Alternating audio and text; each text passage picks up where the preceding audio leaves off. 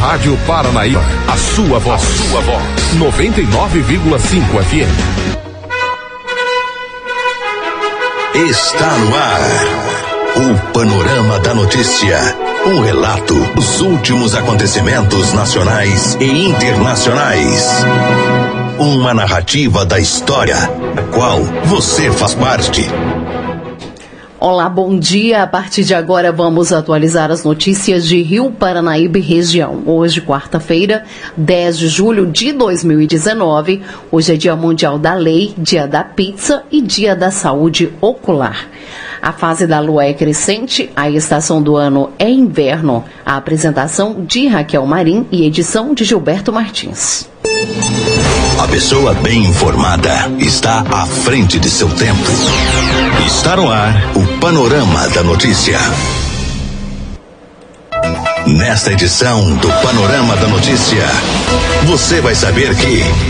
Após recomendação do Ministério Público Federal, redutores de velocidade são instalados na BR-354 em Rio Paranaíba.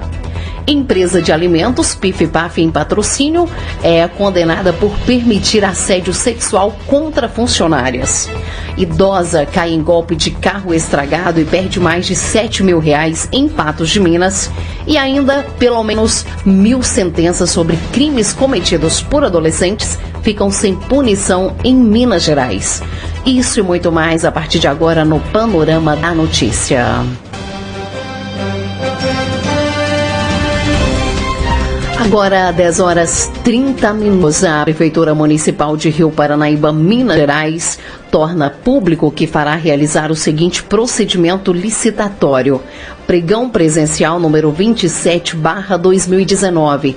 O objeto: registro de preços para aquisição de móveis, eletrodomésticos e instrumentos diversos. A abertura dia 22 de julho às 12 horas. Outras informações podem ser obtidas através do e-mail licitaçãorioparanaíba@gmail.com. E acontece no último, acontece hoje, né, dia 10 de julho, na Câmara Municipal de Rio Paranaíba, a oitava Conferência Municipal de Assistência Social. O evento está marcado para começar às 12 horas e terá é, como tema principal a assistência social, direito do povo, com financiamento público e participação social. De acordo com as informações, a assistência social sofreu um grande corte nos repasses de recursos nesse ano de 2019 e, com isso, o programa Bolsa Família só terá dinheiro para ser passado até setembro.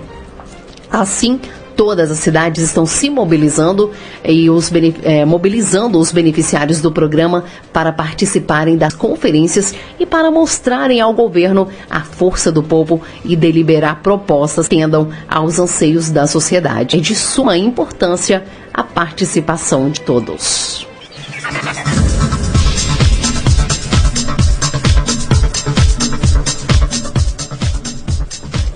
Agora a nossa agenda cultural, né? Acontece nessa quinta-feira em São Gotardo a primeira feira de negócios da Gera Leite. O evento acontecerá na próxima sexta-feira, dia 12, e terá a presença de várias autoridades, como o presidente da Associação Brasileira dos Produtores de Leite, de Abra Leite, Geraldo Borges. Geraldo fará uma palestra sobre como construir um cenário me melhor para a pecuária de leite no Brasil. Durante o evento acontecerá um almoço beneficente em prol do Hospital de Amor de Barretos, no interior de São Paulo. A feira comercial, com diversas empresas do ramo agropecuário, está marcado para começar ao meio-dia. A Rádio Paranaíba FM estará presente e vai trazer todos os detalhes para você no Panorama da Notícia.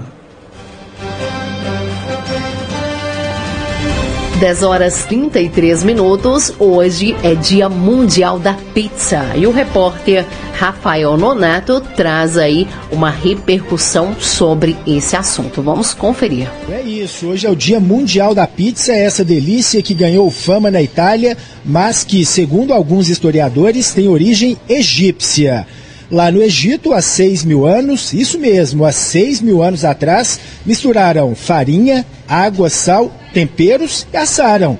E tem mais. A massa tinha o costume de ser servida no café da manhã. Aliás, quem não gosta de uma pizza dormida, geladinha mesmo ou requentada, mas melhor mesmo é assadinha na hora, né? Nós estamos em uma pizzaria 24 horas aqui na região norte de BH, no bairro Guarani. E eu estou vendo que tem uma movimentação grande aqui de pessoas. Qual o nome do senhor? Meu nome é Geraldo. Seu Geraldo, hoje é dia mundial da pizza. É fã de uma pizza? Adoro a pizza. Ah, é muito gostosa, saborosa, né? E quando a gente está com fome, não dá muito tempo de você fazer uma almoçar ou jantar, você vem na pizzaria, como uma pizza, é uma delícia. Sempre bom. Mesmo cedo no café da manhã dá para comer uma pizza de boa. Uma delícia. Às vezes você vai leva para casa, não dá tempo de comer, sobra algum pedacinho de manhã, geladinho, você coloca no micro-ondas, fica uma delícia com café, com refrigerante, tudo é bom com pizza. Certo, obrigado. Deixa eu aqui conversar com uma outra moça. Moça, bom dia. Tô vendo que você tá com uma fatia de pizza bem quentinha. E com a boca bem cheia. Que sabor que você pediu? Vamos contar pro pessoal que tá ouvindo aí, Tatiana. Tradicional, presunto mussarela. É a que você mais gosta? Sim. Tá saindo do serviço, tá indo? Eu tô indo trabalhar. Pizza também combina com café da manhã. Claro, sempre. Combina com tudo. Tá levando mais uma fatia para comer mais tarde? Tô, tô sim. Hoje é o dia mundial da pizza, você sabia? Não, não sabia. O dia da pizza é todo dia. Tá certo, obrigado. Tava conversando aqui com o Pizzaiolo, ele falou que a que mais sai é pizza à moda da casa. Eu, particularmente, também gosto muito da moda portuguesa.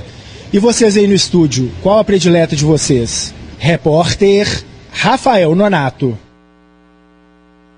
Tá aí 10 e 35 quem não gosta de uma boa pizza, né? Olha, gente, governadores pressionaram aí por inclusão de estados e municípios na reforma da Previdência. A gente vai agora a Brasília, repórter Gabriela Speziale. Os governadores fazem uma ampla defesa da inclusão dos estados e municípios no texto da reforma da Previdência, aqui na capital federal. O governador do Rio Grande do Sul, Eduardo Leite, do PSDB, avalia que a medida é fundamental para o equilíbrio das contas dos estados. E diz que as conversas com os senadores já começaram, uma vez que o Senado é a segunda casa que vai analisar a reforma da Previdência. Vou ao Senado para conversar também com os senadores e entender as oportunidades que teremos lá no Senado de viabilizar se aqui na Câmara dos Deputados não for incluído estados e municípios. Então, também é importante estar aqui na Câmara entendendo as razões dos deputados desta não inclusão, para que nós possamos lá no Senado trabalhar de forma a buscar uma solução. E o governador de Goiás, Ronaldo Caiado, também saiu em defesa da inclusão dos estados na reforma da Previdência. A realidade é que os estados não se verão.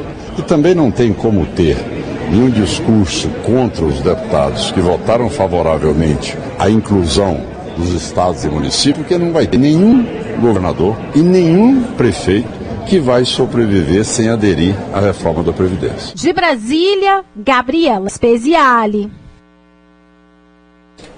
Tá aí 10 horas 37 minutos.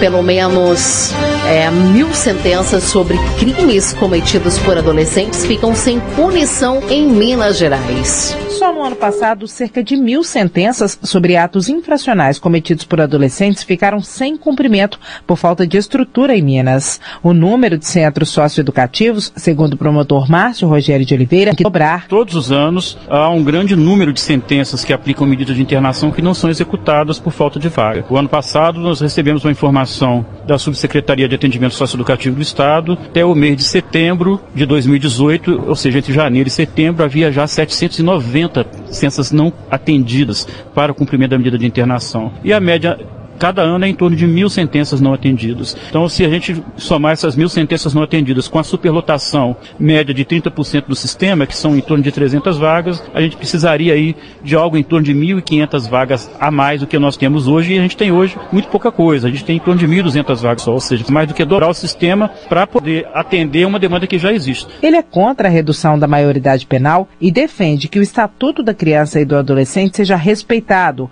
assim como as políticas públicas para o setor setor. E é isso que ele espera da frente parlamentar lançada nesta terça-feira na Assembleia Legislativa. Eu considero que reduzir a idade penal é uma das maiores violências que nós podemos cometer contra os nossos adolescentes, né, que são pessoas em desenvolvimento. A maioria deles são pessoas que nasceram em comunidades muito carentes, que não tiveram acesso à escola de qualidade, que não tiveram acesso à creche quando eram crianças, cujos pais muitas vezes não têm condições de estar ao lado deles ao longo do dia para poder tomar conta, para poder orientar, porque os pais têm que sair para trabalhar. Se não tem creche, esses meninos acabam ficando na rua. Nós não temos políticas de esporte, cultura e lazer nessas comunidades. Ou seja, é, praticamente a sociedade empurra esses meninos desde pequenos para o crime organizado e para o tráfico de drogas que está lá na porta da casa deles. Nós devemos trabalhar é para assegurar os direitos desses meninos enquanto eles são pequenos. Nós possamos protegê-los, dar a eles condições de acesso a boas escolas, de permanência nas escolas e para isso a escola em tempo integral é uma estratégia sensacional e a gente viu o governo de Minas aí recentemente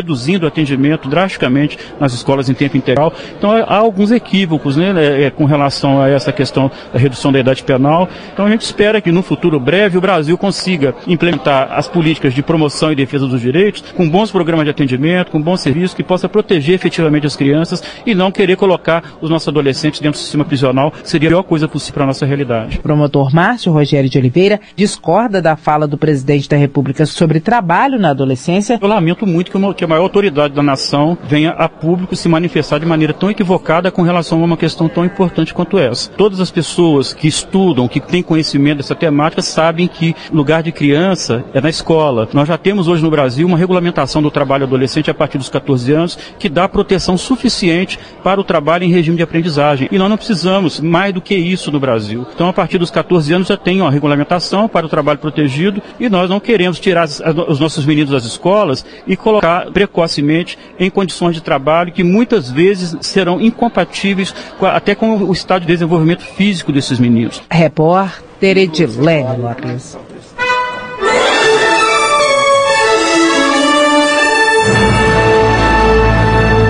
Após um pequeno intervalo, notícias. O governador Romeu Zema faz novas indicações para o Conselho da CEMIG. Você confere essas, essa e outras informações depois do intervalo, agora 10h41.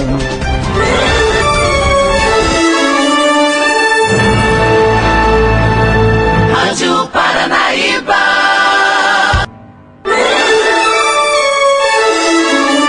Retomando para que você saiba o que sendo notícia hoje.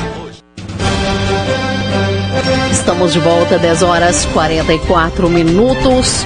No último sábado, dia 6, motoristas que trafegaram pela V354 no trecho que liga Rio Paranaíba à cidade de Ibiá foram pegos de surpresa com a instalação de três redutores de velocidade, conhecidos como quebra-molas. E com isso surgiu diversos questionamentos sobre a obra.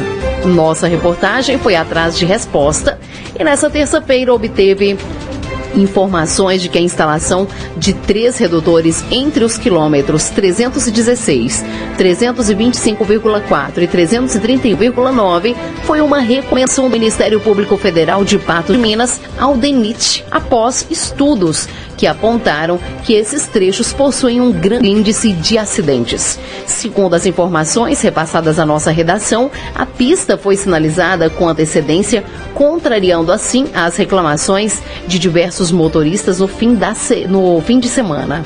Os redutores de velocidade foram instalados entre o trevo de Rio Paranaíba, Posto Alpa e trevo de Ibiá. A recomendação, no entanto, é de que motoristas devem ficar atentos.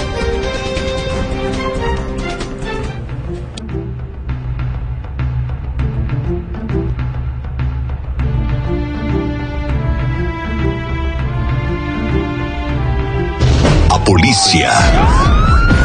A serviço da comunidade. Olha, gente, 10h46, uma mulher de 66 anos perdeu mais de 7 mil reais após cair no golpe do carro estragado. De acordo com o boletim de ocorrência, ela relatou que recebeu uma ligação telefônica original do estado de Goiás, onde o golpista se passou por sobrinho dela e que estava vindo a Patos de Minas para fazer uma visita surpresa. O estelionatário também orientou a idosa a não comunicar o fato a ninguém, pois se trataria de uma surpresa. O homem disse que o carro dele estragou em uma rodovia e a seguradora não aceitava cartão de crédito para pagar a remoção do veículo. Por isso, ele precisava de dinheiro para liberar o automóvel. Depois, o golpista passou outro número de telefone de um funcionário de, da seguradora para ela ligar e acertar o pagamento da remoção. A vítima então entrou em contato com o suposto funcionário e acertou o pagamento, fazendo um depósito em conta poupança é, na cidade de Porto Hélio, Roraima, no valor de R$ 2.200. Minutos depois, a senhora recebeu outra ligação da suposta seguradora e foi informada de que o carro estragado é, precisava de mais peças e é necessário mais dinheiro. Outro depósito foi efetuado pelo golpista no valor de mil reais. Após alguns minutos, o bandido ligou para a idosa e disse que identificou outro problema no motor do carro e solicitou outra quantia foram depositados mais 4 mil reais. Ao realizar os três depósitos, a vítima desconfiada ligou para uma prima que tem um filho com o nome que o golpista usou no crime e perguntou se realmente o sobrinho estava a caminho de Patos de Minas. Depois de ser informada que era um golpe, a vítima procurou a PM e registrou uma ocorrência. O detalhe foi que durante o registro policial, o golpista voltou a ligar para a vítima, falando que o motor do carro tinha fundido e que precisava de mais R$ 7.500 e que era para ela transferir o dinheiro em outra conta bancária na cidade de Goiânia. Desta vez, não houve extorsão. Ela foi, foi orientada e a ocorrência registrada pela Polícia Militar. 10 e 48 ótima atenção e estudantes, confiram o prazo aí para o FIES. Vamos lá então a reportagem. Os candidatos ao FIES do segundo semestre têm até sexta-feira para fecharem contrato. O nome dos classificados está no portal do MEC. Quem não estiver nesta divulgação pode ver a lista de espera, que será aberta a partir da próxima segunda-feira. O FIES é um programa de financiamento para estudantes cursarem o ensino superior em universidades privadas. De acordo com o Ministério da Educação, serão oferecidos 150 mil contratos. 50 mil terão juro zero. Repórter Júnior Moreira.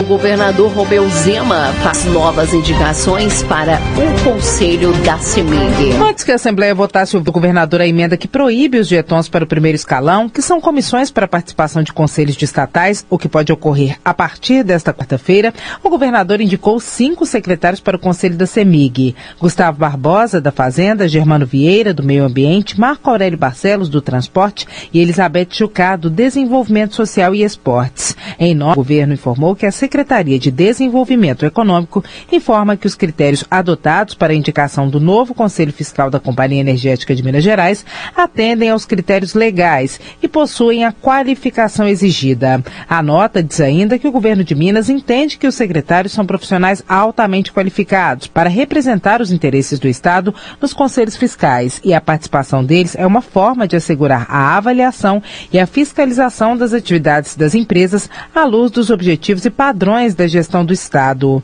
Ainda de acordo com o texto, a remuneração dos secretários indicados ao Conselho Fiscal da CEMIG não poderá exceder o teto remuneratório do Estado, que é de aproximadamente 35 mil reais. Segundo o deputado Carta Silveira Júnior, do PDT, a Assembleia deve manter o governador, o que significa que os jetons que aumentam a remuneração dos secretários estarão liberados. Mesmo assim, o deputado acredita que Zema deveria ter esperado a decisão da Assembleia Legislativa que a nomeação do governador para o conselho, igual foi feito nos cinco cargos de secretários na, na CEMIG, teria que esperar a Assembleia Legislativa. Eu acho que o governador está precipitando. Qualquer outro governador estaria esperando a decisão da Assembleia, se vai derrubar ou manter o veto, para nomear qualquer secretário como conselheiro. O governador Romeu Zema estará hoje, daqui a pouco, às 10 da manhã, na Assembleia Legislativa. Ele participa de sessão plenária especial em que vai receber o relatório do Assembleia Fiscaliza,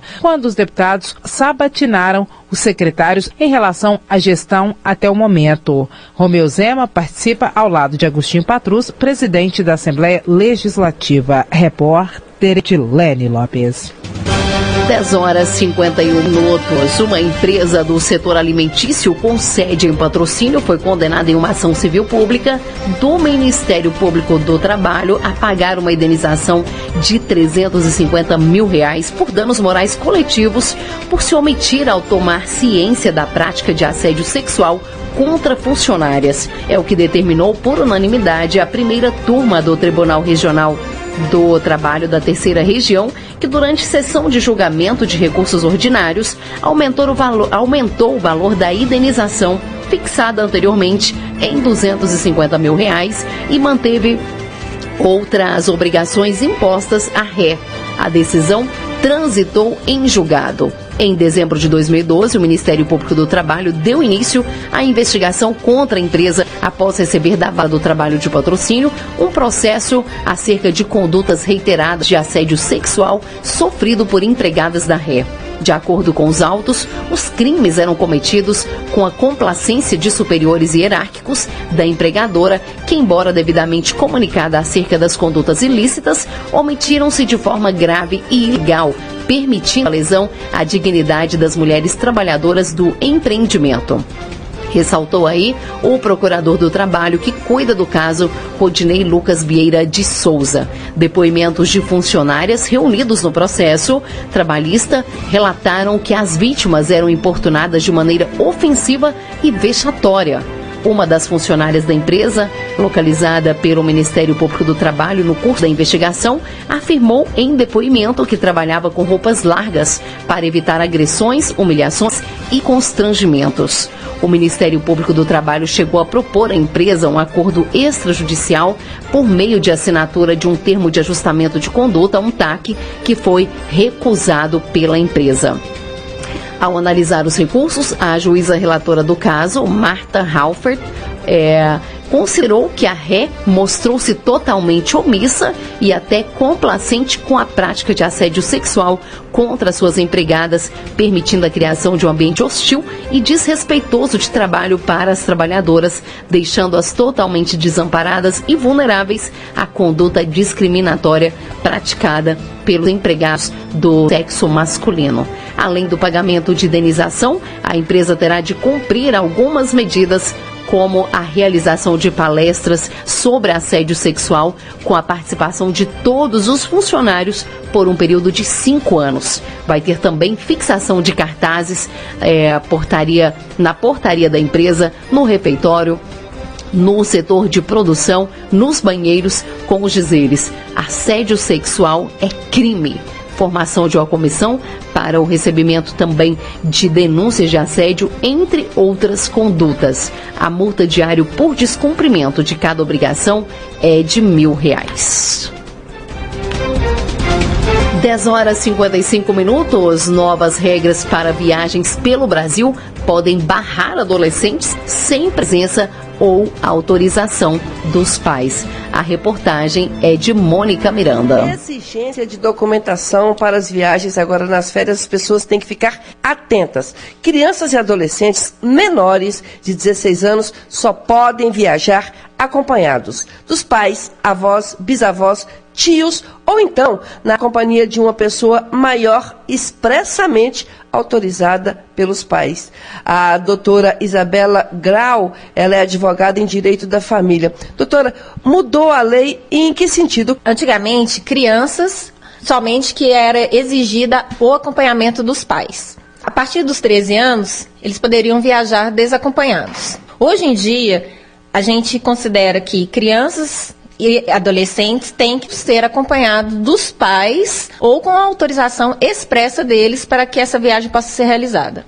Ou seja, 13, 14, 15, 16 anos, que antes essas pessoas podiam, agora já não podem mais. Tem que ter essa autorização expressa. Exatamente. A autorização tem que ser expressa e eles têm que viajar documentados. E lembrando que essa documentação, dependendo do grau de parentesco que você tem, tem que ser a certidão de nascimento. Porque se for um parente colateral, por exemplo, um tio, você só consegue comprovar que ele é tio mesmo pela árvore genealógica. Então, tem que ter a certidão de nascimento, onde consta os nomes dos avós, que serão os pais, nesse caso, se for os né? Que aí vai, vai comprovar a relação de parentesco. Então, é, isso ocorreu em função do ECA? Houve uma, uma alteração na Lei 3.812, que são das pessoas desaparecidas. E nesse texto foi incluso essa alteração, porque antes não havia regulamentação das pessoas maiores de 12 anos para viajar. Então, os adolescentes, eles não tinham regulamentação própria para viajar. A partir dessa alteração da Lei 3.812, está regulada isso. A lei já está válida, né? ela já está regida, e toda criança que for viajar de qualquer meio de transporte, ela tem que estar documentada e principalmente em aeroportos, rodoviárias, trens, né? Tem que ficar é, atento quanto a isso, porque a documentação ela será exigida. Se não tiver, não embarca. Repórter Mônica Miranda. E parlamentares aprovaram por 353 votos a 118 encerramento da fase de discussão da PEC da reforma da Previdência. A oposição diz que vai acionar a Procuradoria-Geral da República e também o Supremo Tribunal Federal contra a liberação de um bilhão de reais em emendas para os deputados que votarem a favor da reforma da Previdência.